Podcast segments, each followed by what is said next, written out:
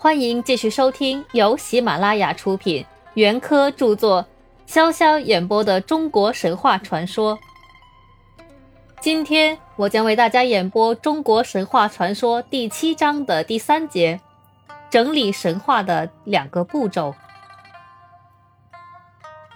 整理大概可以分为两个步骤，一是连缀，二是熔铸。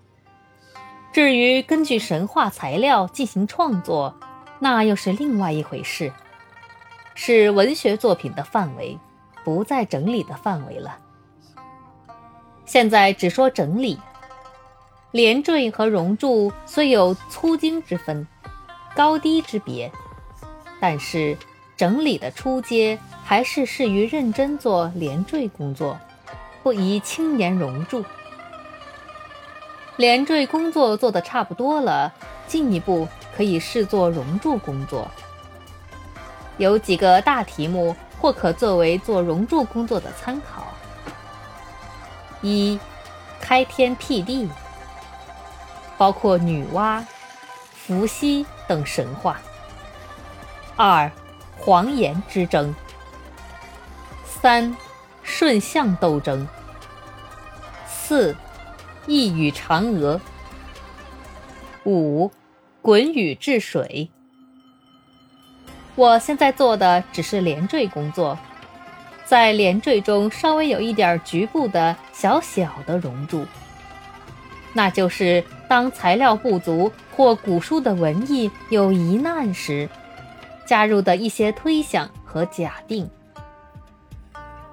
或当神话情节引起感情共鸣时，做了些文字上的渲染。实际上，并没有放手去做这件工作。要做熔铸的工作，完全是可以的，而且也是必要的。我们既然已经掌握了许多宏伟瑰丽的神话零星片段，为什么不能有气势磅礴？绚丽多彩的神话整体出现呢？这是人民的需要，也是可期望于将来实现的。但是做这项工作要注意以下两点：一是要具有中国作风和中国气派，因为写的是中国神话，不是希腊神话或其他外国神话。不要把外国神话的情调搬到中国来。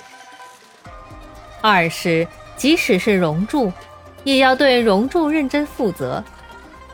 熔铸进去的东西，大致仍需有所依据，不能徒逞臆想，横天之业。要知道，古代神话是古代人民的创造物，今天的人是不能再创造古代神话的。那种信口开河的神话，只能说是对神话的践踏、蹂躏。今天的演播到这里就结束了。从明天开始，我将为大家演播中国神话传说的正文。我们下期再会了。